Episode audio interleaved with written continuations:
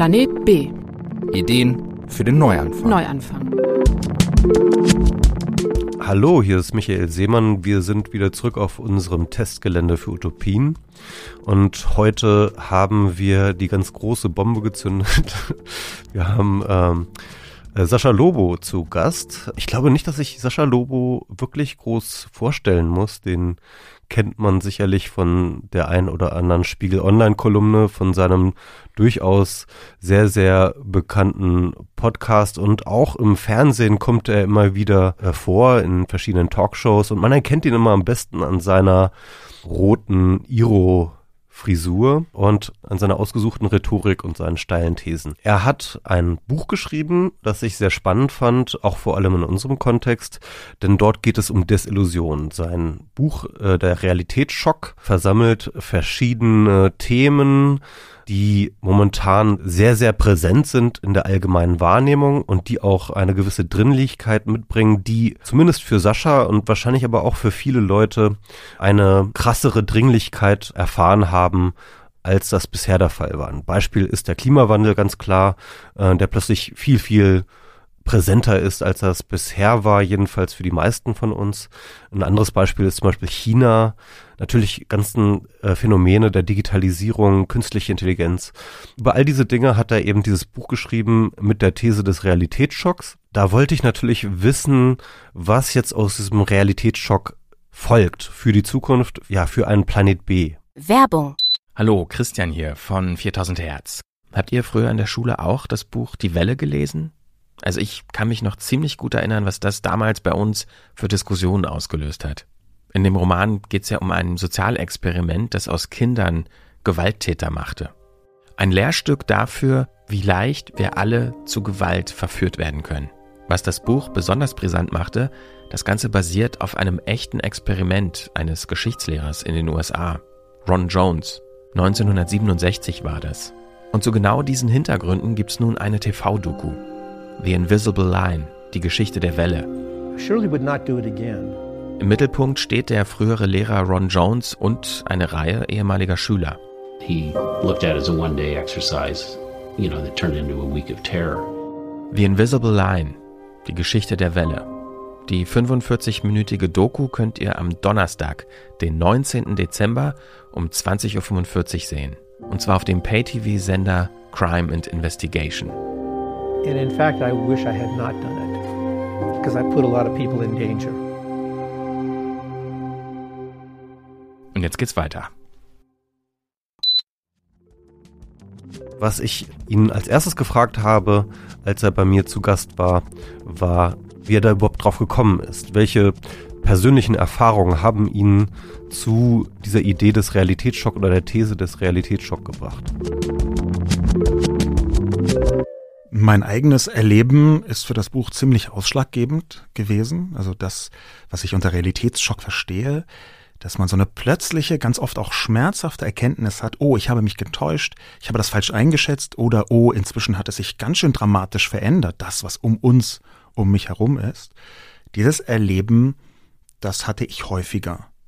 Ähm, ich glaube, der allererste Ausläufer war 2013 im Sommer mit Snowden wo ich dann auch relativ viele Texte drüber geschrieben habe. Ähm, unter anderem einen, wo ich ganz offen zugestehen musste, ich habe mich offenbar getäuscht. Ich hätte nicht gedacht, dass diese Überwachungsradikalität möglich ist. Das war ein erster Ausläufer. Und dann kamen, ich würde sagen, Ende 2014, zum Beispiel mit dem Erstarken von Pegida. Anfang 2015 mit den islamistischen Anschlägen, die sich dann über das Jahr bis Ende 2015 in dichter Folge in Europa äh, ähm, ereignet haben.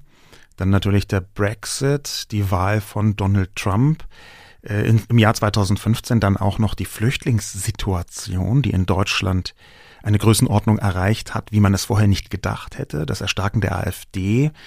Ähm, es gibt eine ganze Reihe von Anzeichen, dass tatsächlich etwas sehr Grundlegendes sich verändert hat, dass wir wenn man das auf einer Metaebene betrachten möchte, äh, dabei waren, vielleicht noch sind, in eine neue Epoche zu rutschen.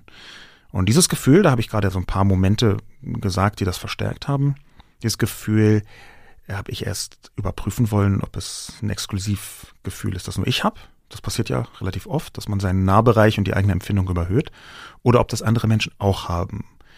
Und nach Gesprächen mit durchaus auch verschiedenen Leuten habe ich gemerkt, das ist alles andere als ein exklusives Gefühl, sondern fast etwas wie eine neue Normalität dass man glaubt, ähm, irgendwie äh, die Welt ist nicht mehr so, wie wir dachten. Es stimmt nicht mehr alles, so wie man früher das einschätzen konnte. Es ist weniger berechenbar geworden. Das hört sich an wie eine Binsenweisheit, aber ich habe eben ein Muster dahinter äh, erkannt oder ähm, auch in, in Recherchen davon Echos dieses Muster gesehen, auch wenn ich jetzt irgendwie metaphorisch mich verheddert habe. Aber ich habe gemerkt, da ist etwas Größeres dahinter. Und das beschreibe ich in Realitätsschock. Und natürlich hat das viel mit meinem eigenen Erleben zu tun. Ja, ich kann das völlig nachvollziehen. Ich hatte das auch sehr, sehr stark, zum Beispiel 2016 mit Trump und Brexit. Das war ja etwas, was uns alle so ein bisschen überrollt hat und äh, wo ja die wenigsten mitgerechnet haben, sogar die, die solche Sachen immer herbeigesehnt haben. Wo es jetzt auch nochmal ganz, ganz stark wurde, war ja tatsächlich bei diesen Klimaprotesten und ja. vor allem bei der Debatte um den Klimawandel. Und das ja. Interessante daran, was ich jetzt so in mir gespürt habe, war, ist jetzt nicht so, dass ich den Klimawandel vorher nicht dass der nicht bewusst war. Ich habe schon den Al Gore-Film geschaut, äh, noch in den äh, frühen 2000er. Also ich war durchaus sozusagen auch von der Dringlichkeit und von der Wichtigkeit dieses Themas durchaus, war, mir war das bewusst. Und trotzdem kam dann plötzlich durch Fridays for Future, aber auch vor allem über die aktuelle Klimaberichterstattung, die ja auch, sag ich mal, von sich aus irgendwie dramatischer ist, ne, mit den Kipppunkten, ja. die jetzt überall zu sehen sind, mit der, dem schmelzenden Eis, habe ich dann plötzlich bei mir gemerkt, wow, also das ist nochmal das ist jetzt nochmal in meiner Dringlichkeit und auch vor allem sozusagen innerlich spürbaren Dringlichkeit nochmal ganz nach vorne gerauscht. Ja, auf jeden Fall. Das, das Konzept Realitätsschock im Buch ist ja auch ein gesellschaftliches. Ja, das ist jetzt gar nicht unbedingt abhängig, zwingend abhängig von irgendwelchen Naturereignissen oder großen politischen Momenten, sondern viel eher von der Wahrnehmung bei der Mehrheit der Gesellschaft. Also die Wirkung auf den Mainstream, könnte man sagen, wenn man so ein bisschen schwierige Worte der Gegenwart benutzen möchte. Ähm, es gibt ja eine ganze Reihe Leute, die sagen das schon sehr lange. Das, das adressiere ich auch in dem Buch, dass es jetzt nicht darum geht zu sagen, ihr hattet alle keine Ahnung und jetzt wache ich auf und sage euch, wie es lang geht. Nein, es gibt eine große Zahl von Leuten, zum Beispiel im ersten Kapitel, im Klimakapitel, die im Prinzip seit 30 Jahren sagen, Achtung, da kommt richtig was auf uns zu. Nur, und genau das ist eben der Realitätsschock, den du beschreibst, die allermeisten Menschen, auch diejenigen, die sagen, ja, Klimawandel glaube ich, dass es den gibt, auch Menschen gemacht, ja, die dachten, das ist ein Problem für 2050 mhm. und nicht für 2018 oder 2019. Mhm. Und diese plötzliche Erkenntnis, dass wir ein Thema haben, wo man dachte, ja, das gibt es, das ist da, und auf einmal wird es enorm dringend. Das ist exakt der Realitätsschock. Ja, und das erklärt auch, warum du, glaube ich, mit dem Klimawandel ja auch an, einsteigst. Also das äh, Buch, äh, für die, die es noch nicht gelesen haben, ist in zehn Kapitel aufgeteilt und der Klimawandel ist sozusagen der erste Realitätsschock, äh, den du dort abarbeitest. Ja. Und wir haben das jetzt, glaube ich, schön äh, dargestellt, wie dieses, äh, dieser Realitätsschock sozusagen subjektiv stattfindet. Das zweite wäre äh, Masseneinwanderung. Stopp. Ähm, da möchte ich korrigieren, weil das Massenmigration heißt. Massenmigration. Und ja, genau. ich lege viel Wert auf diesen Unterschied. Einwanderung ist eine radikal subjektive oder sagen wir mal fast nationale Perspektive, mhm. weil man nur sieht, was kommt von draußen rein. Ich möchte mich davon lösen und äh, glaube, dass das Teil des Problems ist, dass die Leute das quasi synonym äh, benutzen. Das ist dir jetzt ja zufällig passiert, aber ein interessantes Echo weil ich glaube, dass Massenmigration ähm, stattfindet. Also ich habe mich da ein bisschen fokussiert äh, auf den afrikanischen Kontinent. Aber wenn man sich das im Detail anschaut, dann ist äh, je nach Betrachtung, aber die Größenordnung stimmt, über 90 Prozent der afrikanischen Migration innerafrikanische Migration. Das, was wir hier wahrnehmen, ist nur ein, ein fernes Echo sozusagen von dem, was tatsächlich stattfindet. Das heißt, wenn man von Masseneinwanderung spricht, dann blendet man komplett aus, was in anderen Teilen der Welt los ist. Und das ist aber schon Teil des Problems. Das ist ein Symptom. Mhm. Deswegen würde ich genau, das ist, äh, danke, dass du mhm. diesen Fehler aus Versehen gemacht ja. hast, den ich für prototypisch halte. Es gibt Migration in, auf der Welt. Das ist eine komplette Konstante. Das schreibe ich im Buch auch durch die Geschichte. Aber wir sehen, dass Digitalisierung und Globalisierung, das sind in meinem Buch die Haupttreiber von fast allen Kapiteln, dass die bisher alles beschleunigt und intensiviert haben, womit sie in Kontakt gekommen sind. Und natürlich auch Migration. Mhm. Und deswegen haben wir ein Phänomen, dass mehr Menschen migrieren als je zuvor. Und das ist natürlich etwas, was neue Probleme aufwirft. Ich versuche das ähm, auch wenn ich das Wort bescheuert finde, aber nicht ideologisch zu betrachten. Wobei ich das Wort deswegen bescheuert finde, weil ich gar nicht glaube, dass es nicht Ideologie gibt. Aber ich versuche das absichtlich weder auf einer besonders linken noch auf einer besonders konservativen äh, Plattform zu verhandeln, sondern erstmal festzustellen, was eigentlich los ist. Ja. Weil das für mich Teil des Problems ist, dass zu wenig auf die faktische Realität geschaut wird, sondern schon in den Analysen sich ganz oft die eigene Haltung verbirgt. Und dem wollte ich mit dem Buch auch so ein bisschen entgegenwirken. Natürlich nicht, nicht vollständig, also ich schreibe im Kapitel Rechtsruck natürlich faktisches, aber das ist ab Werk, wie man sich am Titel schon denken kann, mit einer Haltung versehen, aber trotzdem an den faktischen und oft auch messbaren Realitäten entlang geschrieben. Das ist, das versuche ich abzubilden. Ja, das ist interessant, also ähm, auch so psychologisch, ne? Also Im Endeffekt Masseneinwanderung ist mal eine Perspektive. Das ist diese eine Perspektive sozusagen vom Inland heraus aus äh, sozusagen. Absolut. Genau, wir, wir haben ja auch Globalisierung als Begriff in den Köpfen. Ich schreibe in der Einleitung des Buchs, dass äh, der Realitätsschock oder die Realitätsschocks, die wir erleben, auch ein Ende des Eurozentrismus bedeuten. Und dieser Unterschied zwischen Massenmigration, was, was es gibt, und Masseneinwanderung, was es in der Form, wie es beschworen wird, schon wertend immer als, als Problematisierung äh, bezeichnet wird, der skizziert das ganz gut. Ja. Masseneinwanderung ist ein Begriff, der von einer radikal eurozentrischen Perspektive ausgeht. Ja. Und nicht nur deswegen moralisch falsch ist, sondern auch einfach epistemologisch, weil es eben 90 Prozent ja, ausblendet. Ne? Mm, ja. Da bin ich mir, also ich würde schon sagen, dass man von einer Masseneinwanderung sprechen kann, wenn eine Million Menschen in einem Jahr äh, in ein Land wie Deutschland einwandern. Ich, ich bin da gar nicht prinzipiell dagegen. Aber wenn man davon spricht, dann muss man halt wissen, dass es eine sehr subjektive Perspektive ist, die von unendlich vielen Voraussetzungen ausgeht. Zum Beispiel von dem komplett logischen Weiterbestehen eines Nationalstaats, der natürlich auch gefälligst äh, eine Grenzziehung zu haben hat für alle Menschen auf der Welt. Und wenn man sich daran richtet, dann macht man sich illegal. Also da, da hängen an diesem Begriff ganz viele Denkmuster dabei, von denen ich gar nicht sagen würde, die sind alle komplett falsch oder abzuschaffen die man sich aber wenigstens bewusst machen muss, sonst rennt man komplett in die Irre auch schon in der Analyse. Gut, ich will jetzt aber trotzdem noch ganz kurz zurückkommen und einmal zusammenfassen, ja, worum es sonst noch so geht. Äh, klar, ähm, nee, das war ein wichtiger Einwurf, der glaube ich auch eine ganze Menge geklärt hat, auch vom Konzept des äh, Realitätsschocks. Deswegen fand ich das jetzt sehr gut. Ähm, aber auf jeden Fall im dritten Kapitel geht es um Integration, dann um, wie schon gesagt, der Weg nach rechts. Dann geht es um China, die chinesische Weltmaschine, wie du es nennst. Wir nannten es Arbeit, schöne nette Selbstreferenz. Also da geht es eigentlich um KI und die Zukunft der Arbeit. Das ist ein sehr spannendes Thema, über das ich gerne nochmal genauer mit dir sprechen würde. Digitale Körperlichkeit, also wie die Digitalisierung den Gesundheitsmarkt umwälzt oder umwälzen wird. Und dann den Diskurs im Netz, den du mit dem abgewandelten Adorno-Zitat Fun ist ein Stahlbad, äh, Fun und ein Stahlbad um gehst. Genau, dann gibt es, und das fand ich auch sehr interessant, da würde ich auf jeden Fall auch noch gerne mit dir drüber sprechen. Und zwar geht es bei dir um die Plattformökonomie, ein Thema, das ich ja auch sehr, sehr intensiv verfolge. Und das machst du interessanterweise, nennst du es aber nicht so, sondern du nennst es Emotional Economy. Ja.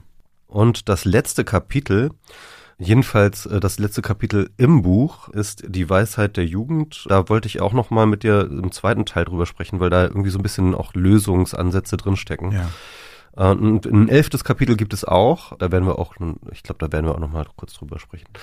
Ähm, aber ich würde jetzt ganz gerne einmal der ähm, Reihe nach durchgehen. Nicht die Reihe, das, das werden wir nicht schaffen, alle ja. äh, diese ja. einzelnen Sachen ähm, durchzugehen. Die sind alle natürlich super spannend. Also das sind alles natürlich Dinge, die allen gerade auf der auf der auf den Nägel brennen und wo wir alle nach irgendwelchen Lösungen suchen und und und wo wir uns bewusst sind, dass das alles verändert also wirklich alles, ja. aber wo wir nicht wirklich wissen, wo es hingeht. Ja? Das, glaube ich, kann man auch für all diese Realitätsschocks sagen, oder? Genau, das ist auch ähm, meine Schwierigkeit grundsätzlich. Ich finde ja, die, die, die Aufgabe dieses Podcasts ist super, also das konstruktive Element zu betonen.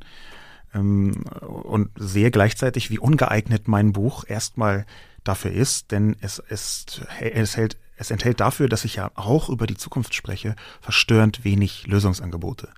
Das hängt aber da kommen wir gleich noch zu den okay, Lösungsangeboten. Ich verstehe. Genau, also das, das machen wir später.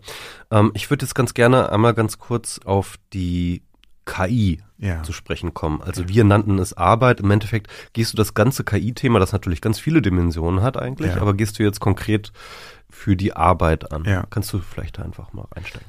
Ja, das fängt damit an, dass ich äh, vorher schon wusste, ich kann kein Buch schreiben, ohne nicht ein bisschen ein Resümee zu ziehen meines 2006er Werks zusammen mit Holm Friebe geschrieben. Wir nennen es Arbeit.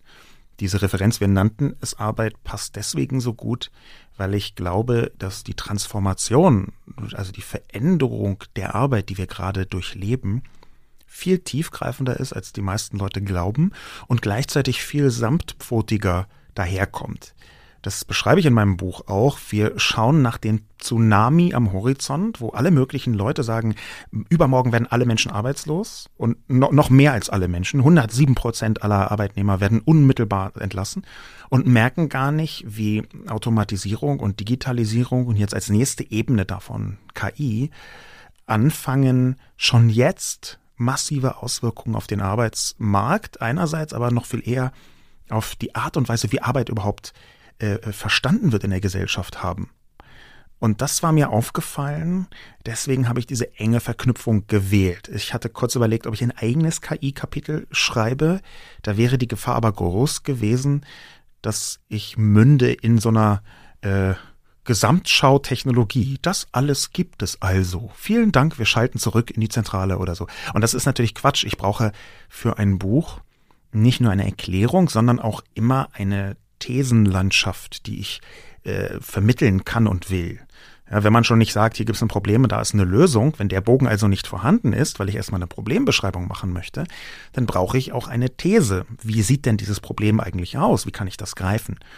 Und da bot sich die Arbeit an, weil das für mich ein komplett übersehener Bereich ist und speziell als auch in Deutschland. Ich habe eher ein europäisches Buch geschrieben, aber speziell in Deutschland, wo es eine regelrechte Religion der Arbeit gibt, ähm, wird das eine Auswirkung haben, über die man glaube ich, bisher viel zu wenig debattiert. Es gibt äh, eine ganze Menge Studien, die vor allem ähm, so, so in den Jahren zwischen ähm, 2011 und 2014 rausgekommen sind, die wirklich mit dramatischen Zahlen aufwe äh, aufweisen. Ein paar zitiere ich, die sind neuer, aber das sind dann auch eher so anekdotische Aussagen, aber die basieren alle darauf, dass genau. recht.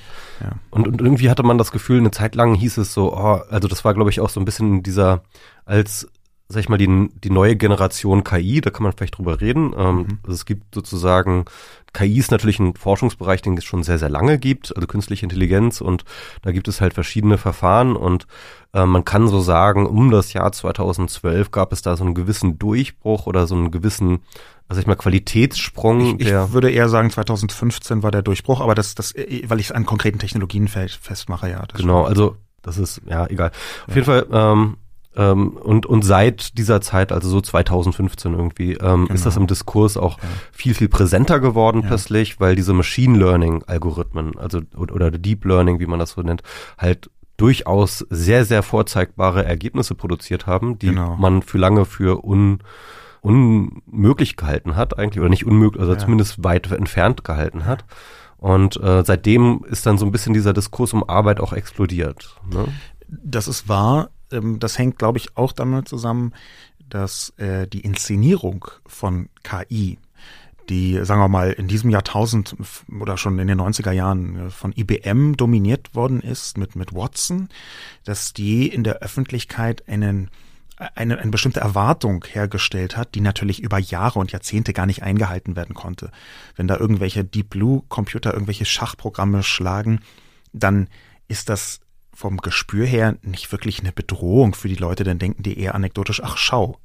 Und auch Anfang 2016, als der, dieser äh, Go-Meister, äh, der Go-Weltmeister Lee Sedol ähm, geschlagen worden ist, hat, haben die Menschen das jetzt tendenziell nicht als Bedrohung interpretiert, sondern eher so als interessanten Punkt, ach so, das können die Computer inzwischen, aber weil in Deutschland auch niemand Go wirklich kennt, war das jetzt nicht so dramatisch. ich glaube, dass deswegen gleichzeitig KI komplett überschätzt und unterschätzt wird. Und die Überschätzung, die ist natürlich äh, äh, auch aus äh, Film und Literatur herrührend, weil da in der KI schon immer äh, irgendwie als komplett übermächtig und alles können inszeniert wird. Ähm, und die Unterschätzung rührt daher, dass Menschen sehr schlecht darin sind, genau einzuschätzen, was einer Maschine leicht fällt und was einer Maschine unendlich schwer fällt.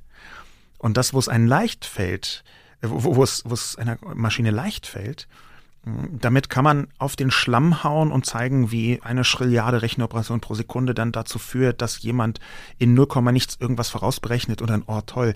Und das aber, wo es einem Computer schwer fällt, das ist der Bereich, wo KI in den letzten Jahren die größte Fortschritte erzielt hat, auch über völlig neue Technologien. Das heißt, am Ende sind die Ergebnisse vielleicht nicht so eindrucksvoll.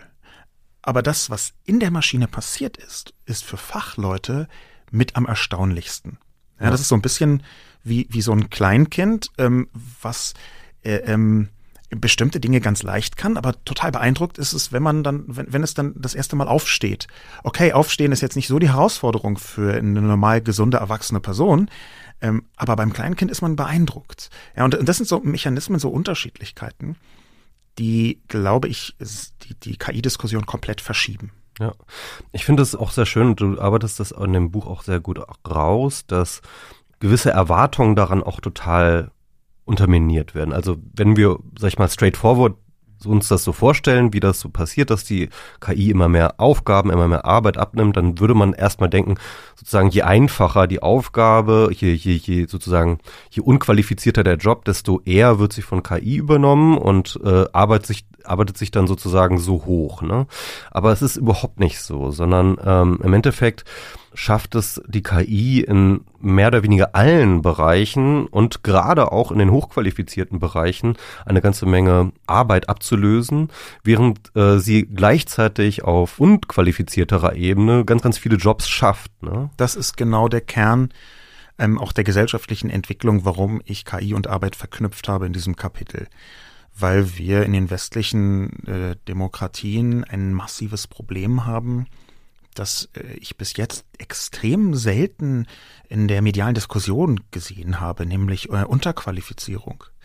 Ähm, Unterqualifizierung, äh, Verzeihung, Überqualifikation, sorry, habe ich genau falsch rum.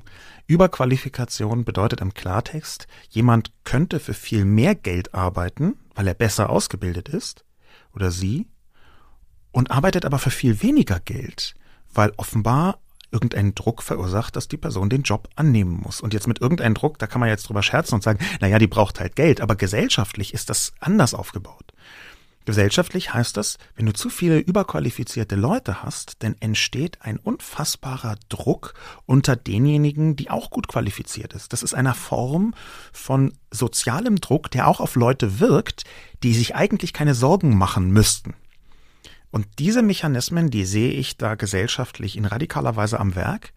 Wir können heute schon beobachten, dass in, in Deutschland rund ein Fünftel der Menschen, bis zu einem Fünftel der Menschen ähm, überqualifiziert sind. In Großbritannien ist es fast die Hälfte. In den Vereinigten Staaten ist es, glaube ich, knapp unter 40 Prozent. Die Zahlen unter Vorbehalt, ähm, die stehen in meinem Buch dann natürlich auch genau und präzise, aber äh, die, die, es ist relativ klar, die Zahl der überqualifizierten Menschen nimmt zu. Und daraus schließe ich, dass immer stärker die äh, die, die Automatisierung, und da ist künstliche Intelligenz eine, eine neue Form davon, dass die Automatisierung immer stärker Menschen ähm, in geringer qualifizierte Berufe reindrückt. Will sagen, von 100 Leuten sind 10, deren Gehalt exponentiell steigt, die alles Geld kriegen, weil sie die Maschinen entweder beherrschen ähm, oder voranbringen können. Und 90 Prozent davon, die sind zwar noch in einem Job, deswegen kann man mit der Arbeitslosigkeitsquote da auch gar nicht so viel äh, messen. Die sind zwar noch im Job, aber die arbeiten unter ihren Möglichkeiten und auch unter ihrer Bezahlung. Und das ist ein Mechanismus, da sind wir gesellschaftlich noch nicht darauf vorbereitet. Und noch krasser, wenn wir uns die Zahlen anschauen, die normalen erhobenen Statistiken, dann bemerken wir einen solchen Effekt nicht einmal im Detail weil wir die auf die Arbeitslosigkeit schauen und weil wir auf sowas wie Durchschnittsgehälter schauen. Das sind so die wichtigsten Maßstäbe. Aber wenn du 10% der Leute hast, die einfach locker 300.000 Euro im Jahr verdienen, Durchschnittsgehalt bei Facebook ist zum Beispiel 240.000 Dollar im Jahr 2016 gewesen, nur mal als Größenordnung, wo das so äh, sich abspielt. Und wenn du dann aber eine Vielzahl von Leuten hast, die nur, sagen wir mal, 30.000 Dollar oder, äh, oder, oder Euro verdienen, dann ist am Ende der Durchschnitt einfach nicht wirklich aussagekräftig. Ja? Ja, das ist, da, da sprichst du etwas an. Ähm, Niklas Taleb sagt ja immer ganz gerne, gehe nie durch einen Fluss, der im Durchschnitt einen Meter tief ist. Ja. Ne? Also, weil ähm, der kann im Zweifel vier Meter tief sein und dann bist du ähm, ja. tot. Und einer seiner Thesen, die er schon sehr lange macht, ist ja tatsächlich, dass sich die Gesellschaft in der Hinsicht äh, verändert, dass es sozusagen sehr, sehr sehr, sehr viel krassere Ungleichheiten gibt. Also ja. das insge also äh, oder auch Wahrscheinlichkeiten sozusagen. Es gibt extrem öfter starke Ereignisse mit, mit geringer Wahrscheinlichkeit. Ja, ja Taleb halt, äh, halte ich für eine unfassbar eitle Person, die sich ist, von, ist er total, ist er total. Aber, aber, aber man, das, das sage ich deswegen nicht als Personenkritik, sondern weil sich seine Thesen zu nah an der eigenen Person entlang äh, aufstellen lassen. Denn in der Schwarze Schwan, wahrscheinlich sein bekanntestes Buch, ähm, sieht man das am deutlichsten, ja. wo er eine Rechtfertigung dafür findet, äh, für seine Investmentstrategie, während alle anderen reich geworden sind und er ist halt nur so halbreich geworden als Investmentbanker, hat er dann die Erklärung gefunden, er hätte so investiert, dass in allen möglichen Welten er jeweils das bestmögliche Ergebnis hätte erzielen können. Und das liest sich so sehr wie eine Rechtfertigung und nicht wie ein, ich, ich erkläre euch mal was vom schwarzen Schwan. Gut, ich, ich will jetzt auch gar nicht nee, über gar nicht Tal Talebs ja. Buch reden, wir reden ja über deins. Ähm, aber äh, was ich jetzt sagen will, ist, ähm, in dieser KI-Geschichte kann man ja. das sehr, sehr gut sehen. Wenn man jetzt sich, sich einmal sozusagen die Gesellschaft oder die, die Ökonomie anschaut, dann hat man eben eine ganze Menge von Wissen, das in dieser Ökonomie steckt, in den Arbeitsplätzen steckt, Qualifikation, ja, wenn man davon reden möchte. Und was die KI macht, wenn man so auf der Merkur-Ebene schaut, dann ist es ja tatsächlich Wissen, Koordination und so weiter und so fort zu konzentrieren. Sie ja? saugt bestimmte Wissensprozesse, die früher Teil von äh, Jobs waren, von Berufen, saugt sie in die Maschine. Sie ähm, macht auch häufig sehr intransparent, sogar für Fachleute intransparent, auf welchen Kriterien genau was entschieden wird, was erstmal ab Werk gruselig ist, egal wie das denn rechtfertigbar ist. Und sie hat eine Eigenschaft bei diesen einzelnen Jobprofilen, die man, glaube ich, viel intensiver untersuchen muss. Sie fördert nämlich die ähm, Reduktion der Frage warum. Das heißt, es gibt eine Art Abschied vom Warum, wenn man KI zu tief in die einzelnen Entscheidungsprozesse lässt und nicht, das ist auch eine neue Variante von KI, äh, sogenannte explainable äh, KI einsetzt. Das heißt, eine künstliche Intelligenz, die bei jedem Schritt erklärt, warum sie den überhaupt tut. Das ist ein eigenes Feld, das derzeit, wenn ich mich richtig erinnere, von Oracle mit beherrscht wird. Und das ist zustande gekommen, weil genau da, wo Arbeit und KI sich kreuzen, manchmal eben doch ein Warum relevant ist. KI kann man ja übersetzen, das sage ich im Buch auch, als lernende Mustererkennung. Das ist für den Hausgebrauch völlig ausreichend. Und in dem Moment, wo eine lernende Mustererkennung auch Entscheidungen trifft, andere Spielart von KI ist das sogenannte Decision Making, ähm, und man dann nicht mehr fragt, warum, dann kann man sehr schnell in äh, große Schwierigkeiten reinrennen. Das ist eine, Türöffnung für alle möglichen rassistischen, äh, frauenfeindlichen Entscheidungsprozesse, Vorurteilsressentiment beladenen Entscheidungsprozesse. Mhm. Das sind jetzt sozusagen zwei Problemfelder. Das eine ja. ist sozusagen die Konzentration ne? und das andere ist ähm, die Intransparenz, sagen wir mal so. Die Gefahren für äh, Biases und so weiter und so fort. Es gibt ja mittlerweile eine ganze Menge Forschung äh, ja. auch dazu. Hast du da schon mal irgendwie eine Idee, wie man das lösen könnte? Also hast du da irgendwie Vorstellungen? Kommen wir jetzt schon zum Lösungsteil? Ja, äh, ich, ich würde ganz gerne, weil du, weil das wir das ja auffächern hm. thematisch, dass wir dann hm. ähm, ähm, leider nicht wirklich. Okay. Ähm, gerade was KI angeht, habe ich eine, eine gewisse Expertise in dem Feld, wo Technologie und gesellschaftliche Wirkung äh, eine ganz ein, ein starkes Wechselverhältnis eingehen. Äh, auch das wird, glaube ich, unterschätzt, wie sehr Technologien so selbst die Gesellschaft für sich prägen. Ja, dass, dass eine Technologie äh, landet in einer Gesellschaft und durch die Verhaltensweisen der Menschen ergeben sich Unterschiede, die dann wiederum bestimmte Technologien verstärken können. Beim Smartphone sieht man das ganz eindeutig. Das Smartphone hat sich so eine Schneise gebahnt durch die Gesellschaft und hat die komplett aufgeschluckt und hat aber auch selbst wieder Verhaltensweisen produziert, die für das Smartphone gut waren. Also es ist so ein selbstverstärkender Prozess. Mhm. Bei KI wird es ganz ähnlich sein und ist es auch schon. Die Wechselwirkung da ist eine Expertise, die ich aufgebaut habe, einfach dadurch, dass ich viel recherchiert habe, dass ich mir angeguckt habe, wie das funktioniert, historisch, Prognosen von anderen gelesen habe. Die Problematik ist, dass man mit dieser Expertise, die ich da habe, nicht die Lösung finden kann. Weil die Lösung aus meiner Sicht auf einer Metaebene geschehen muss, für die man viel mehr technologische Ahnung haben muss, als ich das tue. Ich kann relativ gut verstehen, was zum Beispiel ein Generative Adversarial Network ist. Ich kann noch viel schwieriger, also nicht gut verstehen, was nach dem Generative Adversarial Network kommt, also was die Weiterentwicklung davon ist und wie sie funktioniert. Weil ich, dafür fehlt mir einfach die technologische Fantasie. Und äh, das heißt, dass ich so wenig Lösungen jetzt auch bei KI und Arbeit anbiete, hängt damit zusammen, dass ich den technologischen Teil der Lösungsmöglichkeiten nicht in der Tiefe beurteilen kann. Deswegen sind die schmalen Angebote, die ich mache, eher auf der sozialen und auf der gesellschaftlichen, auf der politischen Seite letztlich zu finden. Also äh, äh, höherer Mindestlohn, vielleicht auch für Selbstständige, äh, bessere soziale Abfederung, äh, also so, solche solche Mechanismen. Das das ist so, aber dafür musste man jetzt nicht äh, Technologieexperte werden, um sowas vorher vorschlagen zu können. Okay, ich würde ganz gerne noch einen zweiten ähm, Aspekt mit reinnehmen, den du hier im Buch äh, beschreibst, und das ist die Plattformökonomie. Die ist natürlich ja. extrem eng auch verknüpft mit KI. Also Plattformunternehmen sind äh, derzeit auch die, sag ich mal, Vorreiter und sind sehr, sehr weit, was ja. äh, die KI angeht, einfach weil sie auch die meisten Daten haben. Aber du gehst diesen Bereich der Plattformökonomie auf eine interessante Weise an, die ich, und ich beschäftige mich mhm. ja auch viel mit diesem Thema, die ich nicht so stark auf dem Schirm habe, sag ich mal so. Also, ähm, und du nennst es die Emotional Economy. Das ist ein Beispiel dafür, wo mein Fokus hingeht, jetzt nicht nur meine Expertise, sondern wo ich hinschaue. Es ist einfach so, dass es in den letzten drei, vier, fünf Jahren, dazu hast du ja auch äh, intensiv beigetragen, unendlich viel Literatur gibt über Plattformökonomie in dem Fachbereich. Ja, also in der Öffentlichkeit ist das Thema noch gar nicht so stark angekommen, interessanterweise aber die, die Fachleute beschäftigen sich intensiv damit und leuchten jeden Winkel aus und das ist auch völlig in Ordnung. Das gehört dazu. Aber dadurch, dass ich in dem Buch auch immer einen Anspruch habe, zumindest in Ansätzen neue Aspekte zu beleuchten und dieses Thema halt schon sehr intensiv, na, abgegrast will ich nicht sagen, aber behandelt worden ist, habe ich versucht, das, ähm, sagt man ja im Internet so, äh, user-centric zu sehen. Das heißt, ich habe es aus Sicht der äh, Nutzerinnen und Nutzer betrachtet. Wie funktioniert da eigentlich Plattformökonomie?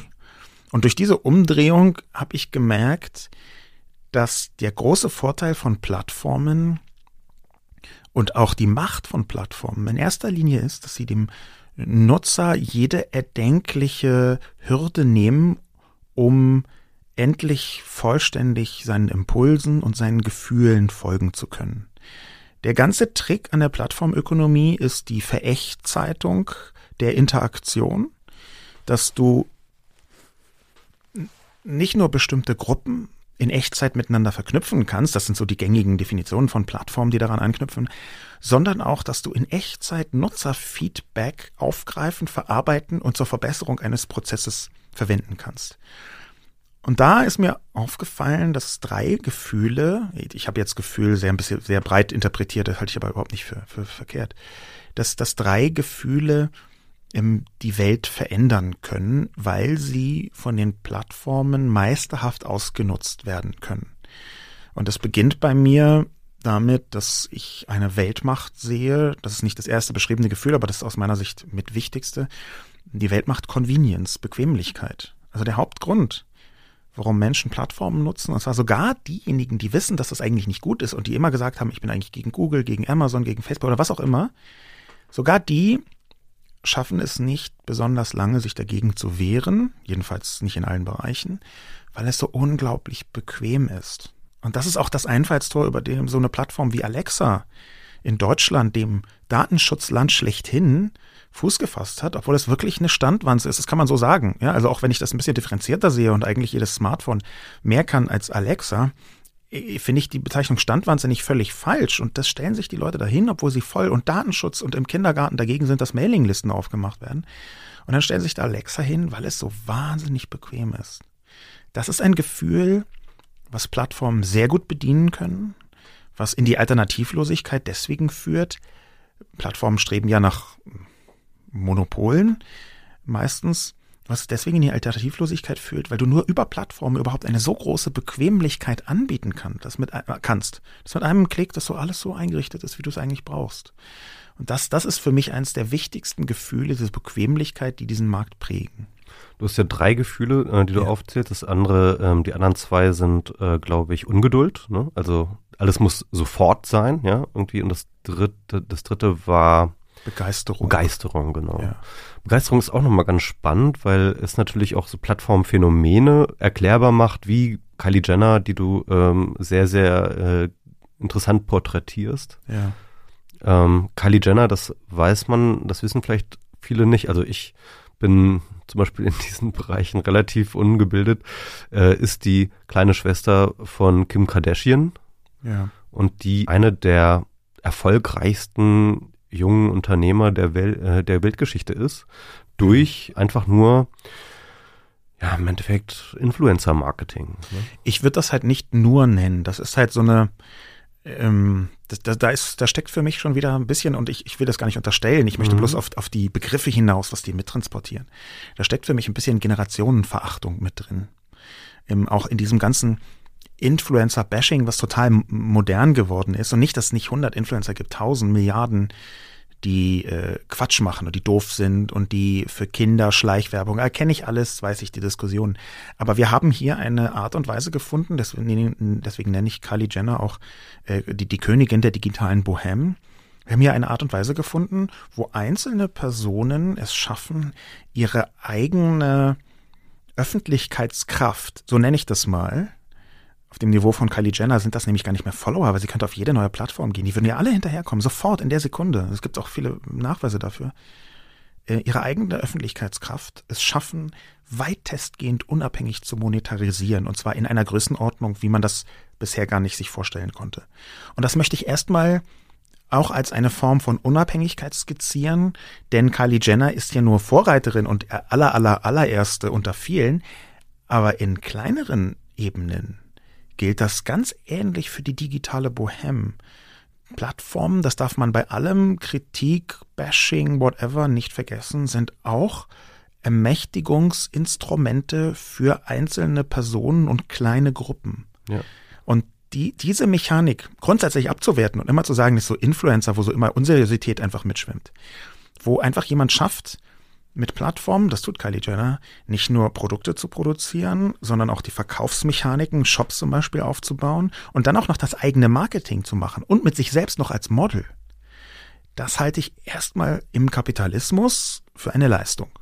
Und ich kann gerne darüber diskutieren, dass der Kapitalismus anders reguliert werden muss und schlecht und bla und blub, aber das ist, das ist in dem Moment nicht die Frage, sondern die Frage ist, warum glauben wir, dass Mercedes so eine großartige Leistung für unser Land bringt und das alles ganz toll macht und wir feiern jeden Tag, wenn wir den Kapitalismus schon mal okay finden, äh, äh, die Großartigkeit von Daimler. Und warum schauen wir auf Kylie Jenner verächtlich herab? Und, und solche Fragestellungen sind die, die mich da äh, interessieren, weil ich darin eine Unfairness auch kommenden Generationen gegenüber sehe. Finde ich einen sehr fairen Punkt. Aber ich will noch mal ganz kurz äh, darauf eingehen, ja. äh, noch mal ganz kurz darauf eingehen, weil ich diese Perspektive so wahnsinnig spannend finde. Denn normalerweise, wenn wir von Plattformen reden und vor allem von Plattformökonomie, dann geht es sehr, sehr häufig über die Macht der Plattform. Ja. Und ich selber äh, bin jetzt auch gerade dabei, ein Buch zu schreiben über genau dieses Thema, die Macht der Plattform. Und wenn man sich mit diesem Thema auseinandersetzt, dann wirkt es so, als wäre das praktisch jetzt die neue Allmacht. Ja, dann wäre das sozusagen dann, dann würden sie alles bestimmen, was jetzt im, demnächst im Wirtschaftsbereich so abgeht und, und das kann sehr erdrückend wirken. Aber dann kommt dann eben so eine Anekdote wie Kylie Jenner, ähm, die dann eben twittert, ja, ich glaube, ich werde jetzt mal mein Snapchat-Konto löschen und das führt dann zu einem 8% Kurseinsturz der ja. Aktie von Ähm, Ich glaube, sie hat nicht mal gesagt löschen, sondern sie hat, gesagt, sie hat nur gesagt, ich bin da jetzt erstmal nicht mehr, genau, ich bin da erstmal nicht weil mehr. ich das neue Update nicht so geil finde. Also es war wirklich genau. so eine an, halbe Andeutung nur, ja. Und, Aber 8% des Aktienkurses stürzt dann ab von einer Aktie. und ne? sie hat sich hauptsächlich deswegen erholt, weil sie natürlich die ganzen Leute kennt. Ne? Ich meine, Instagram hat sie, glaube ich, inzwischen 160 Millionen äh, äh, Leute, die ihr folgen. Und ähm, die haben alle enge, engen, engen Kontakt mit Kylie Jenner, weil sie eine Größe in diesem Bereich ist. wahrscheinlich ihren eigenen Support. Ja, aber da, da merkt man, dass diese Allmacht der Plattformen in einer neuen Generation gebrochen ist. Das adressiere ich auch im letzten Kapitel, dass die Allmacht der Plattformen in dem Moment nicht mehr so groß ist, wo nicht mehr so unsere Generation oder die ein bisschen älteren, die kennen halt nur Facebook. Und natürlich, wenn alle bei Facebook sind und so Netzwerkeffekte dazukommen, so das wird ja mal häufig nachgeplappert, ja, ich kann, dann kann man ja nicht weg, weil da alle Friends sind. Ja, das stimmt schon. Aber wenn alle Friends auch auf Plattform X, Y, Z und überall sind, wie das bei äh, der Generation Z, äh, also der Generation Z normal ist, dann bricht sich die Macht der Plattform sehr schnell runter auf bestimmte einzelne Figuren. Zum Beispiel Kylie Jenner. Und wenn Kylie Jenner sagt, ich benutze nicht mehr Snapchat, dann ist das ein Problem für Snapchat. Und wenn das nicht nur Kylie Jenner sagt, sondern dazu auch nochmal, sagen wir mal, 10, 15 andere zentrale Figuren, dann kann die ganze Plattform zumachen, weil jeder von der eins, von den einzelnen Leuten dann Millionen Menschen folgen. Und am Ende tut es doch weh. Ja? Ein, ein anderes Beispiel für dieses, für dieses Phänomen ist ja Fortnite, äh, das wahnsinnig explosiv ähm, erfolgreiche Game, das ganz, Ja. ganz viele Leute in der Jugend spielen, äh, die jetzt einfach gesagt haben, so, ach nee, wir machen das jetzt nicht mehr mit, mit dem, ich glaube, mit dem Android App Store haben sie einfach gesagt, so, ach nee, wir haben kein, wir haben eigentlich keine Lust, euch irgendwie Ja. Geld abzugeben. Und dann im Endeffekt äh, äh, Google in die, in die Knie gezwungen haben damit und gesagt haben, wir, wir machen jetzt unseren eigenen Store Ja. auf. Ja, sie Ja. machen jetzt ihre eigene Plattform. Ja. Also es ist Wahnsinn. Also es ist teil, teilweise Wahnsinn, was dort abgeht. Das, das ist auch ein Wahnsinn, wo man wirklich sagen muss, ähm, wie überraschend, das ist die Essenz meines letzten Kapitels, wie überraschend manchmal die Lösungen sind für Probleme, die unsere Generation davor noch für fast unlösbar gehalten hat. Ja, wo man dachte, ja, aber wie kann man dieser Monopolart der Plattform, der kann man nicht entrinnen, die große Macht. Es ist wahr, dass das ein Problem ist, aber das ist ein Problem von Menschen über x Jahren. Ja? Und das unter y Jahren haben die überhaupt kein Problem damit, zu sagen, ja, dann, dann nicht. Das ist ein bisschen vereinfacht, weil zugegebenermaßen ähm, man kommt im Smartphone-Bereich, was für die Generation komplett essentiell ist, äh, nicht hinaus über äh, Google versus Apple. Also das, da, da geht es einfach dann wirklich nicht mehr weiter. Ähm, und trotzdem ist die Verfahrensweise eine, wo ganz klar ist, die Plattformen können sich nicht zu sicher sein, dass sie für immer da drin sind. Sie haben einen Wettbewerb. Sie müssen um die Gunst der Nutzenden kämpfen. Und dieser Kampf wird auch anhand von Werten geführt. Und zwar äh, den, den eigenen Gefühl, Gefühlswerten dieser Generation. Das ist ja, deswegen heißt das Kapitel Emotional Economy auch drei Gefühle verändern die Welt. Mhm. Gut, äh, das finde ich ein gutes Stichwort, äh, zu dem letzten Kapitel des Buches, die Weisheit der Jugend zu kommen. Was du da beschrieben hast mit der Umgangsweise von jungen Leuten mit Plattformen, ich glaube in der Ökonomie heißt das äh, Multi-Homing, das heißt also du hast sozusagen ein Home, wo du halt multiple Kanäle parallel schalten kannst und, und, und damit sozusagen dich frei machst von der Abhängigkeit eines Dienstes Ja, ja. sozusagen. Ne? Und ähm, In meinem Buch, ähm, das kann man vielleicht daran ganz gut festmachen, gibt es eine Art Wasserscheide, je nachdem wer das gelesen hat. Das haben auch überraschend viele junge, jüngere Leute gelesen. Aber diese Wasserscheide irgendwo zwischen 30 und 35 Jahren, überhalb dieser Grenze, sind die Leute erstaunt, erschüttert, überrascht, beeindruckt, begeistert, manchmal kritisch, aber erstmal so von dem Erschlagen von den äh, Realitäten, die ich dort dargestellt habe und auch so ein bisschen Beweisführung. Und unter dieser Grenze sagen die Leute, ja, ganz gute Zustandsbeschreibung, but what's, where's the beef? Um jetzt mal ein lustiges 80er-Jahre-Bonmot äh, zu zitieren. Also wo ist da für mich die Essenz? Das war doch klar. Wo ist denn da jetzt die Erkenntnis und die Überraschung? Und alleine, dass diese Reaktionen so waren, das hätte ich vorher nicht gedacht, aber die, die Reaktionen so waren, zeigen mir, dass ein bisschen was an meiner These dran ist, dass hier zwei Epochen kollidieren.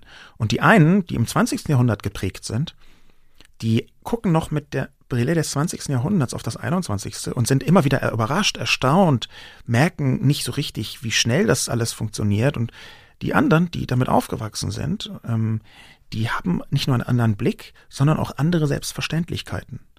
Und natürlich ist das kein, nicht nur eine Altersfrage, auch klar. Ich bin auch nicht jemand, der sagt, irgendwie so Digital Natives und Immigrants, die halte ich in den meisten Fällen eher für albern. Aber dass da schon ein Unterschied ist zwischen diesen Prägungen und vor allem der Nähe zu diesen Mechanismen, das kann ich jetzt an der Publikumsreaktion ganz gut festmachen. Aber bleiben wir kurz bei der Jugend. Ähm, wir sehen ähm, überall, dass die Jugend Vorreiter ist, gerade auch diesen Realitätsschock, sag ich mal, in die Öffentlichkeit zu tragen und auf ihn zu beharren, kann man sagen. Ja, also ich, ich würde, Fridays for ja. Future ist ein gutes Beispiel dafür. Ja wir sehen das in, in verschiedenen anderen Bereichen. Äh, du, hat, du, bringst auch in dem Buch dieses Beispiel der Parkland Kids, von, ja. äh, die ist auch schon wieder zwei Jahre her oder so, äh, wo das äh, große Shooting ähm, in ähm, Parkland war, an der Parkland School oder so hieß die, glaube ich, ne? Und dann waren dann diese Schüler, die dann ähm, aus dem Stand eine Kampagne gegen oder für Waffengesetze ähm, äh, initiiert ja. haben, die die NRA in eine sag ich mal, in eine Bedrängnis gebracht hat, wie sie lange schon nicht mehr war. Wahrscheinlich sogar noch nie. Ja. Äh, also, weil die ja vorher einfach so groß und so mächtig geworden waren. Genau. Das war für mich ein Beispiel, wo man nahezu perfekt sehen konnte, was ich meinte mit äh, nicht nur die, der, der Umkehrung des Flusses der Weisheit, dass quasi die vernünftigere, lebensnähere und auch in, in jeder Hinsicht einfach kluge Position von jungen Leuten als selbstverständlich vorausgesetzt. Also gar nicht mehr zu debattieren, wie ist denn die Position, sondern gesagt, das ist die richtige Position, jetzt kämpfen wir dafür. Und dass sie das in einer Weise tun, und das ist ein zweites Merkmal, das, wo ich eine wirklich neue Entwicklung beobachtet habe, die ich übrigens, das ist einer der Punkte, äh, wo ich, den habe ich noch nie gelesen, da habe ich, das habe ich selber beobachtet und analysiert, dass nämlich eine Jugend heranwächst, die fast vom Kindesalter an äh, mit einem ständigen Publikumsfeedback-Kanal ausgerüstet ist. Das ist eine Andeutung im Buch, ein, nur ein Satz, ähm, hat bis jetzt noch niemand nachgefragt. Die, die, dieser Satz öffnet eine ganze Welt und das ist vielleicht eine schöne Brücke in die Weltverbesserung. Dieser Satz heißt nämlich, es gibt Anzeichen dafür, dass das ständige Publikumsfeedback die Art zu denken verändert. Ich mache das tatsächlich wahr an einer neuen Form von sehr jungen Public Intellectuals, also Leuten, die mit inhaltlichen Themen in der Öffentlichkeit stehen und die debattieren und die schon mitberechnen, wie die mediale Wirkung ist. Ich glaube, Aufwachsen im 21. Jahrhundert ist eine Art eingebautes Medientraining, weil eine, das ist das Beispiel, was ich im Buch nehme, eine 16-Jährige im Jahr 2019, die hat im Zweifel schon ein paar hundert Stunden in eine Kamera gesprochen und hat für jedes einzelne Bit, was sie veröffentlicht hat, immer wieder Publikumsfeedback bekommen und hat immer wieder abprüfen können, war die Wirkung so, wie ich dachte? Ja, nein, was kann ich anders machen? Wie machen das andere Leute im Alltag? Und ich glaube nun, dass die Art zu denken, wenn man ständig mit einem Publikum konfrontiert ist, es einem Feedback gibt, auch Ergänzung, Erweiterung, die Art zu denken fängt an, sich zu verändern. Es ist eine Form von situativ kollektivem Denken, was man dann mit einbaut. Und manchmal nur dadurch, dass man antizipiert, wie bestimmte Leute vielleicht sag, was sagen könnten. Auch einfach, dass man anfängt ähm, zu argumentieren mit theoretischen Quellen im Hinterkopf. Das sind Mechanismen, natürlich gelten die nicht für alle Jugendlichen, um Gottes Willen, aber für die herausragenden definitiv. Und um das kurz an einem Beispiel klarzumachen, also das, das, äh, damit steigst du eigentlich das im Buch auch ein und am Ende mhm. kommst du auch wieder auf ihn zurück, auf Rezo, ja. der ja mit äh, seinem Zerstörungsvideo, äh, die Zerstörung der CDU, eine wahnsinnige Debatte in Deutschland, politische Debatte ausgelöst hat. Und eine Sache, die er ja dort gemacht hat, war ja eine, eine umfassende Literaturliste für jede einzelne Aussage, die Absolut. er in diesem einstündigen Video macht. Das heißt also, er hat eben genau das, was du sagst, er hat antizipiert, dass Leute sagen werden, Moment mal, Riso, was erzählst du da eigentlich für Quatsch? und dann er halt dann im Vorhinein schon sagen kann, hey, aber Moment mal, hier ist die Quelle dafür. Absolut. Und die Substanz davon erkennt man auch daran, dass ein, ein Mann, der glaube ich auch schon in dieser Reihe drin war, nämlich Christoph Engemann, ähm, auf Twitter einen eigenen äh, Analyse-Thread veröffentlicht hat, wo er, fand ich einen brillanten Gedanken, habe ich ihm auch gesagt, und das habe ich auch auf Spiegel Online zitiert, wo er sagt, dass Rezo eigentlich die ähm, Wiederkehr der Vorlesung mit digitalen Mitteln ist, also die digital angereicherte Vorlesung, und zwar für ein Publikum, was vielleicht liest, aber nicht mehr so intensiv, sondern vielleicht eher eine Art verbale Videovermittlung haben möchte, aber Anknüpfungspunkte bietet, nämlich durch das ständige Zitieren von Studien, von Quellen, von irgendwelchen Links, denen man folgen kann. Anknüpfungspunkte bietet für Leute, die da weiterarbeiten wollen und sich selbst auch fortbilden wollen zu den Themen. Bis hin zu Handlungsanleitungen, wie geht zu euren Eltern und Großeltern und überzeugt die davon das und dabei benutzt ihr diese und jene Studien. Also man kann schon sagen, dass dieses Rezo-Video einen ganz zentralen Punkt einer ganzen Generation abgebildet hat, nämlich mit scheinbar spielerischen und eben auch Plattformmethoden Anknüpfungspunkte dafür zu bieten, sich selbst fortzubilden. Das ist quasi eine Meta-Selbstermächtigung, ein Angebot der Selbstermächtigung fürs Publikum. Und darin sehe ich eine der großen Stärken dieser Jugend. Das ist auch der, die Umkehrung dieses Flusses der Weisheit. Äh, die Jugend hat die verschiedenen Realitätsschocks aus meiner Sicht viel schneller produktiv verarbeitet, während Teile der Erwachsenenlandschaften, inklusive mir übrigens, auch immer noch entweder geleugnet haben oder das nicht mitbekommen haben oder nicht wissen wollten, was da geschehen ist.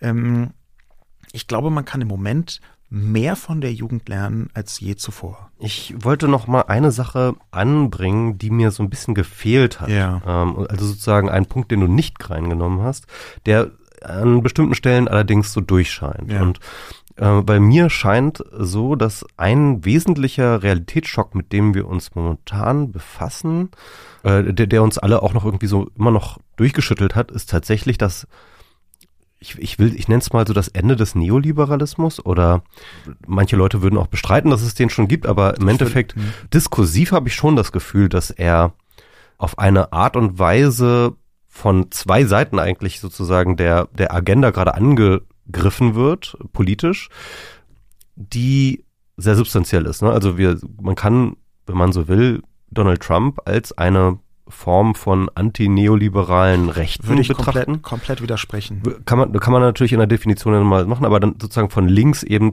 haben wir momentan durchaus einen sichtbaren Aufbruch von Leuten, die sagen so, was bisher als links galt, ist uns zu neoliberal, also beispielsweise Obama oder eben die SPD und ähm, äh, jetzt sozusagen sehr, sehr viel stärker eine Form von linker Politik verfolgen, die, sag ich mal, klar mit dem Neoliberalismus bricht. Ich freue mich, dass du diesen Wunschtraum so offen formulierst. Es ist auch mein Wunschtraum, nur ähm, nicht die Realität, die ich beobachte.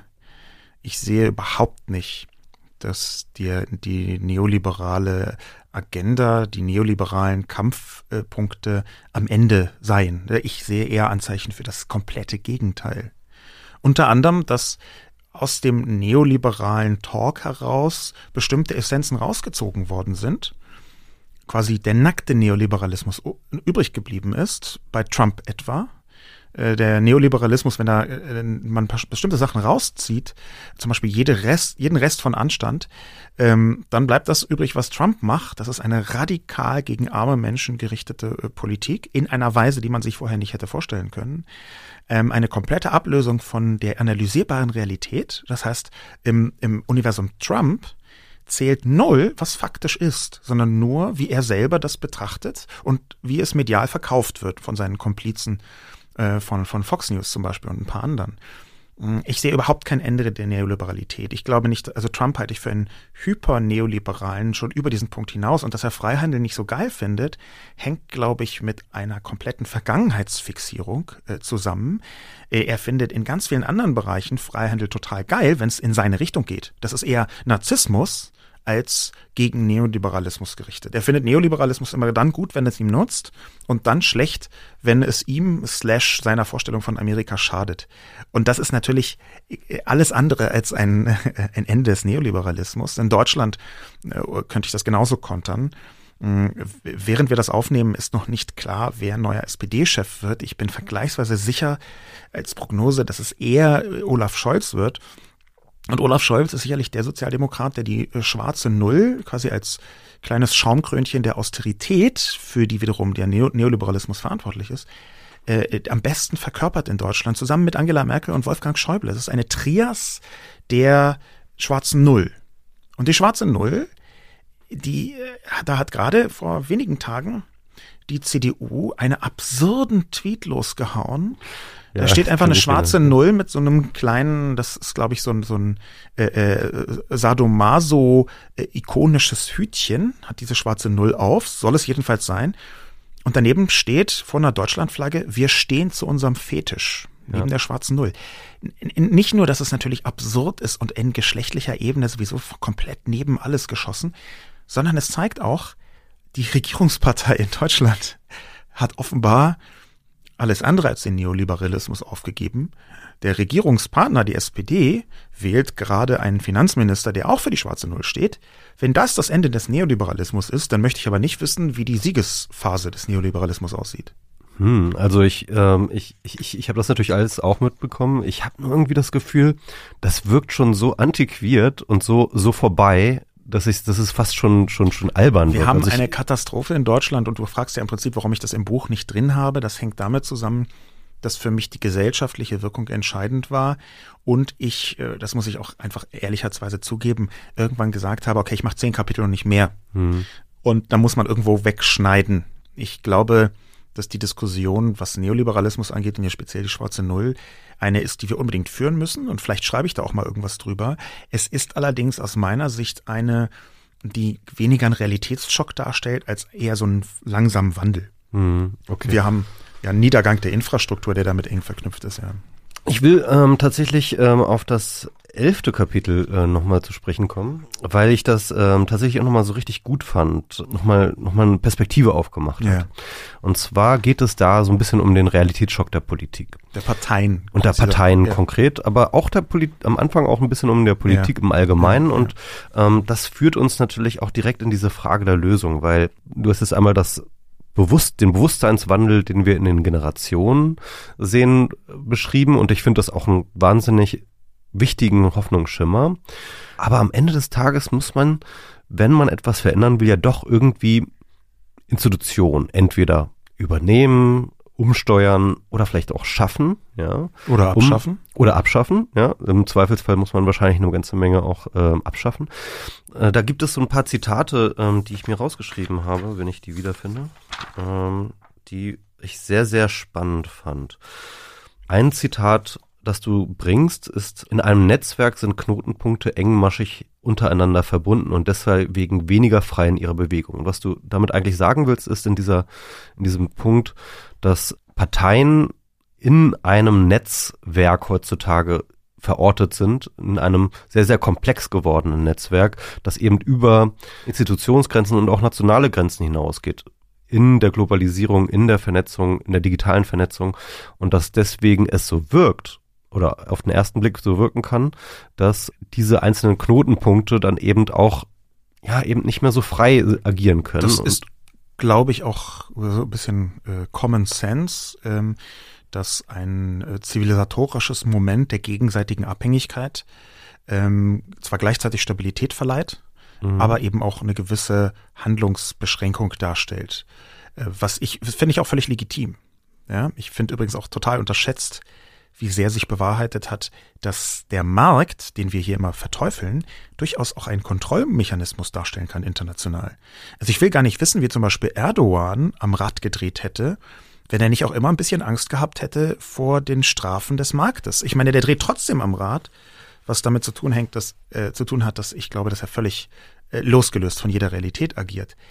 Aber dass der Markt auch ein Druckmittel sein kann, was durchaus demokratiestützend sein kann, nicht muss, aber kann, das wird, glaube ich, häufig unterschätzt. Genau daran angrenzend würde ich sagen, solche Netzwerkfunktionen, die sind zwar so eine gewisse Abhängigkeit, ich würde es aber eher als Stabilitätsmoment begreifen, mhm. tatsächlich. Interessanterweise, es gibt ja dieses Buch Globalists, wo es irgendwie um den, die Geburt des Neoliberalismus geht und vor allem über die, äh, dieser Markt, äh, äh, der, der, der Freihandels Hauptideologie, sage ich mal, des, Ja. des Neoliberalismus.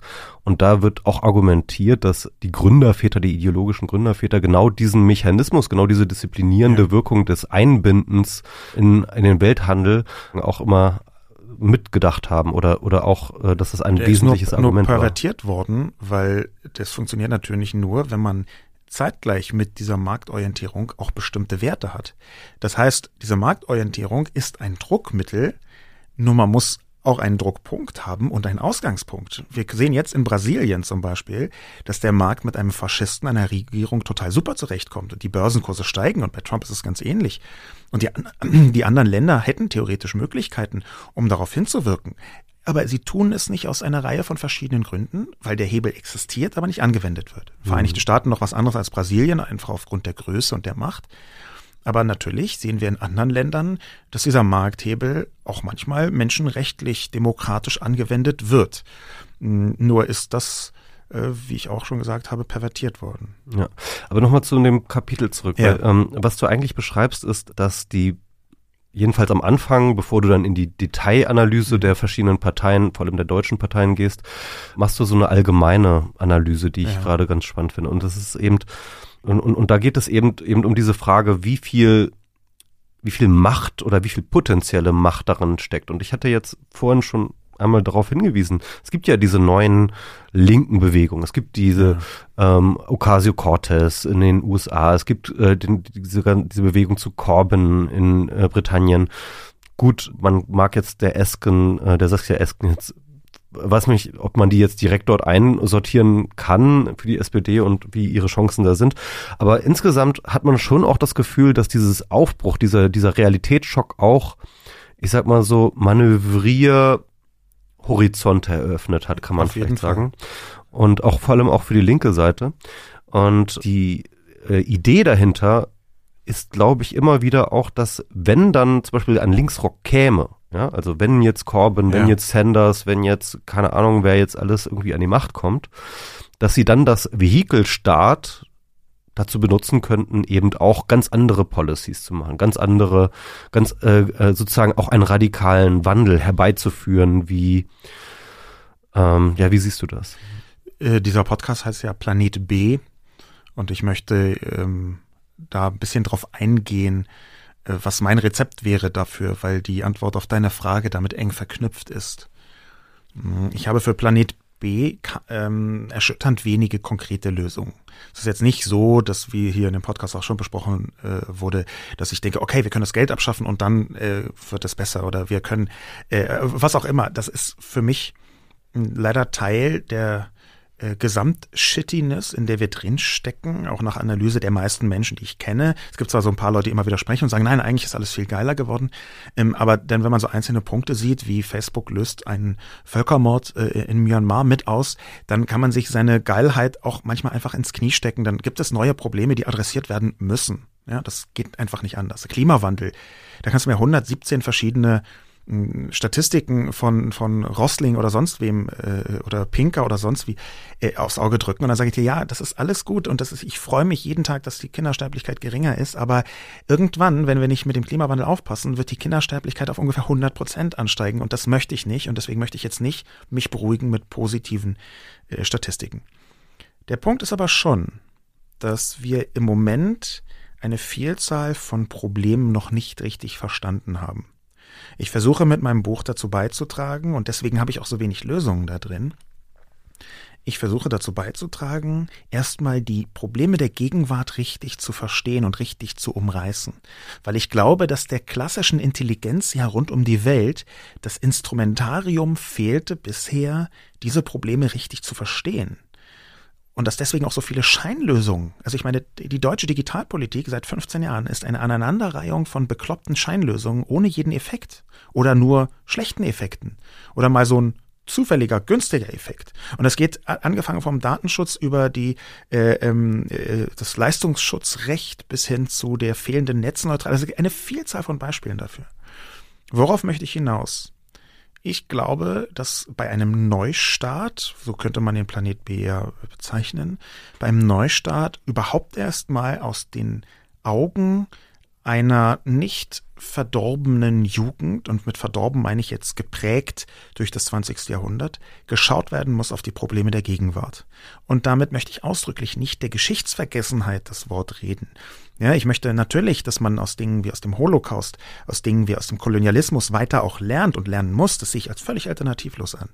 Ich meine aber schon, dass man die eigenen Prioritäten neu aufbaut auf faktischen Analysen der Gegenwart. Und da glaube ich, wäre ein Lösungsansatz zu sagen, wir hören uns einfach mal an, was die Prioritäten der Jugend überhaupt sind.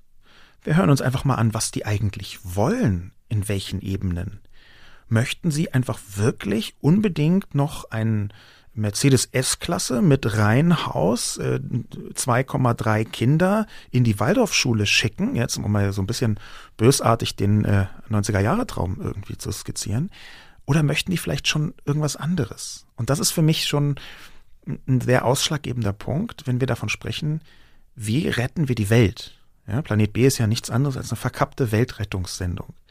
Wie retten wir die Welt? dann müssen wir die Leute fragen, die mit der anschließend geretteten Welt auch zurechtkommen müssen. Sonst ist das unsere Vorstellung davon, wie man was, welche Anteile von der Welt rettet. Und da wäre für mich der allererste Schritt zu sagen, okay, die Erwachsenen haben jetzt lange genug gelabert und lange genug gesagt, dass ihnen ein etwas besserer Dieselmotor wichtiger ist als, sagen wir mal, äh, das Klima. Jetzt fragen wir mal die Menschen, die noch echt lange hier leben müssen, was die so wollen. Und nicht nur die aus äh, Berlin, Europa, die irgendwie äh, Apothekereltern haben, sondern auch die, äh, sagen wir mal, aus Somalia oder die aus äh, äh, Hongkong oder die aus Südamerika. Oder diejenigen, die bis jetzt überhaupt nicht beachtet worden sind, von denen wir noch nicht mal wissen, dass sie existieren, weil, also wir jetzt im Sinne nicht von der Welt, sondern wir im Sinne von die westlichen Gesellschaften. Globalisierung heißt für mich eben auch, dass man anfängt, global zu denken. Und dazu gehört, dass man die unendlich vielen Menschen mit einbezieht, die bis jetzt egal waren in der öffentlichen Wahrnehmung. Das wäre für mich ein Lösungsansatz, mit dem ich einigermaßen leben könnte. Die Einbeziehung von Menschen, die bis jetzt keine Rolle gespielt haben, aber trotzdem unter den Entscheidungen von alten weißen Männern weltweit äh, entweder leiden mussten oder zumindest damit zurechtkommen mussten. Das finde ich super. Ich will trotzdem noch mal ganz kurz auf diese Frage zurückkommen. Ich habe auch noch eine zweite ganz kluge Antwort. Das, das, das halte ich für total wichtig. Aber meinst du nicht, dass es dafür auch die entsprechenden Institutionen erst bräuchte? Das also und, und wie könnten die aussehen? Ich, das, das kann ich ehrlich gesagt nicht sagen, ob wir hier ein Problem haben, was wir noch mit den herkömmlichen Institutionen lösen können.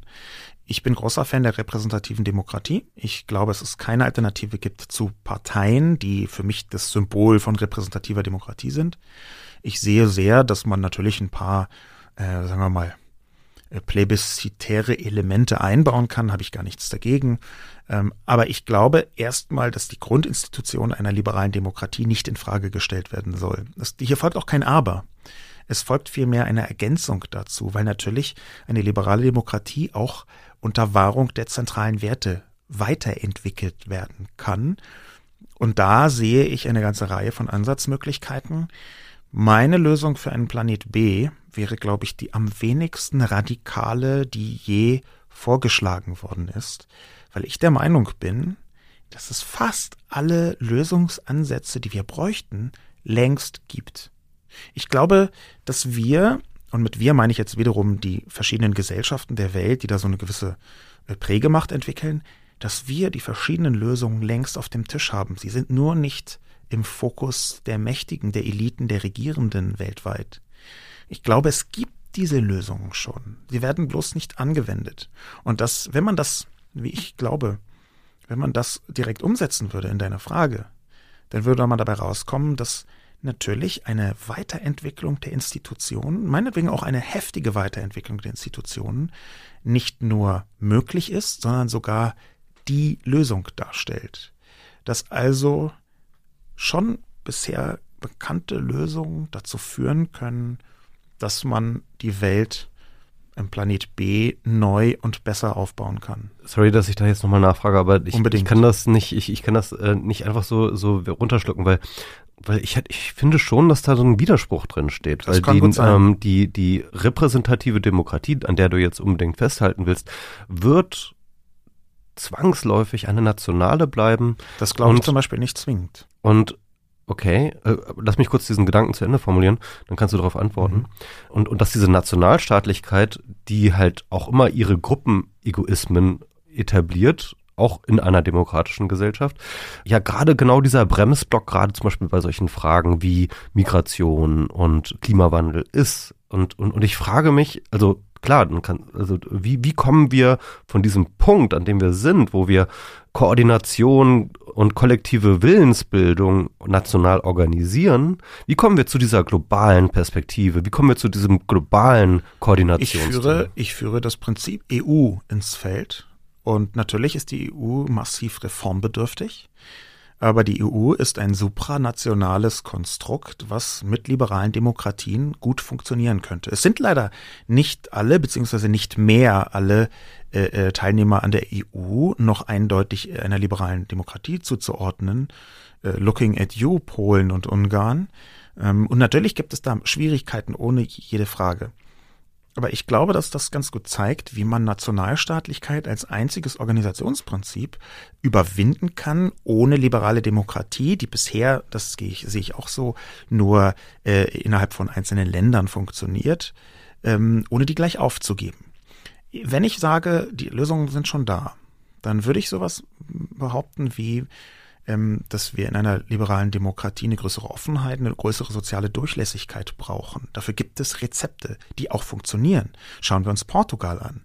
Portugal ist in sehr vielen Dingen in Europa eine Art Vorzeigeland für die Lösung von massiven Problemen. Die haben die Austerität abgeschafft mit einem sozialdemokratischen Premier, der auch tatsächlich sozialdemokratisch gehandelt hat und nicht eine schwarze Null, gegen Schäuble damals übrigens durchgesetzt hat, Antonia Costa. Und der hat einfach gesagt, okay, wir investieren jetzt, wie bescheuert. Und zwar richtig.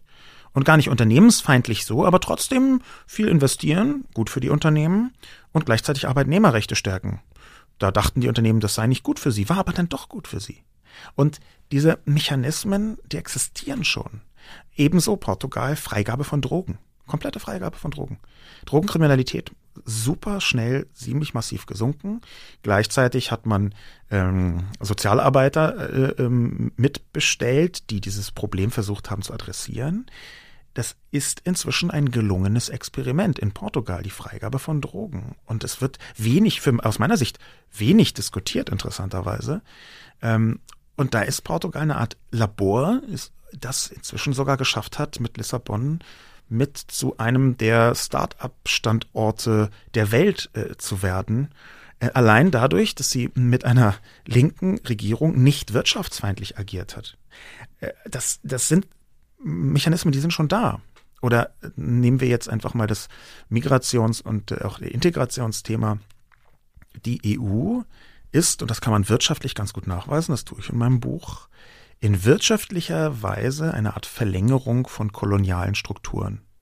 Da wird von der EU aus die Marktmacht benutzt, um einzelne afrikanische Länder, Kenia zum Beispiel, einfach wirklich zu erpressen. Und nicht nur ich spreche hier von Erpressung, sondern auch viele andere.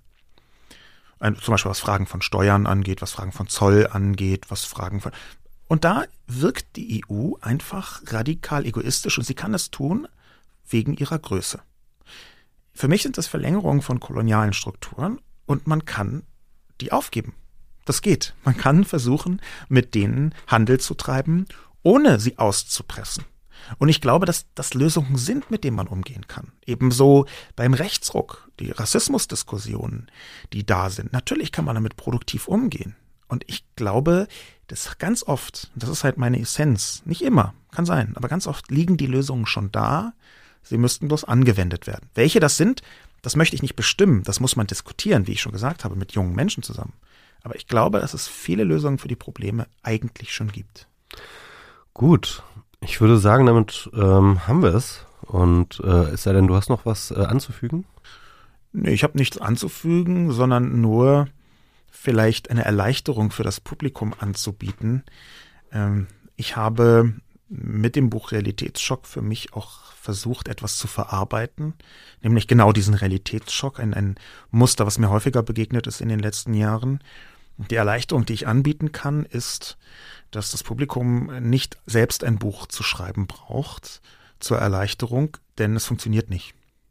Ich hatte zwar gehofft, dass es quasi therapeutisch wirkt und ich mir das von der Seele schreibe und dann habe ich es bewältigt. Und die Erleichterung, die ich anzubieten habe, ist, ich habe das für euch ausprobiert. Es wird nicht leichter, sondern schlimmer, wenn man anfängt zu recherchieren. Okay, das ist jetzt sehr deprimierend, aber ich fürchte, man muss schon das Buch lesen, um diesem Deprimiertsein daraus zu entrinnen. Denn ich glaube, am Ende ist es tatsächlich eher positiv, wenn man A, den Problemen ins Gesicht schaut, wie sie tatsächlich sind und nicht, wie sie in der Öffentlichkeit besprochen werden. Und wenn man B merkt, da wächst eine Jugend heran, wo speziell auch der weibliche Teil der Jugend eine, eine so große Zahl an klugen Gedanken, Handlungen, hm, Kulturpraktiken entwickelt hat, dass man deshalb durchaus Hoffnung haben kann.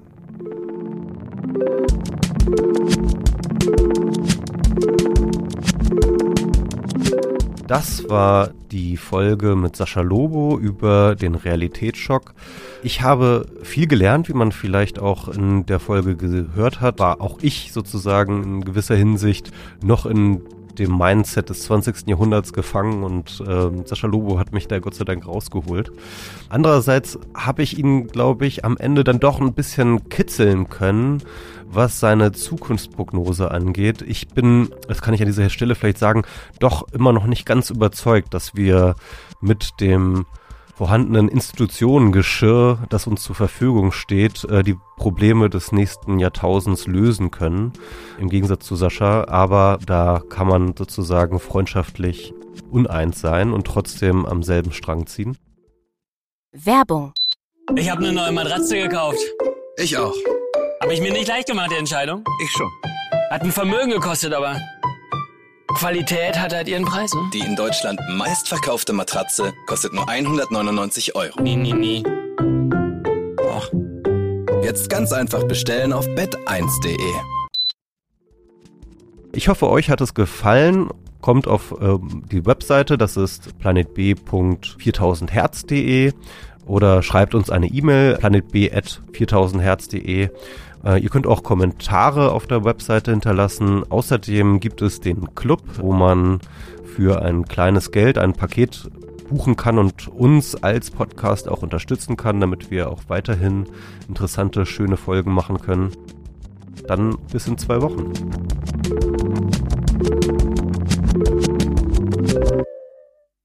Eine Produktion von 4000 Hertz.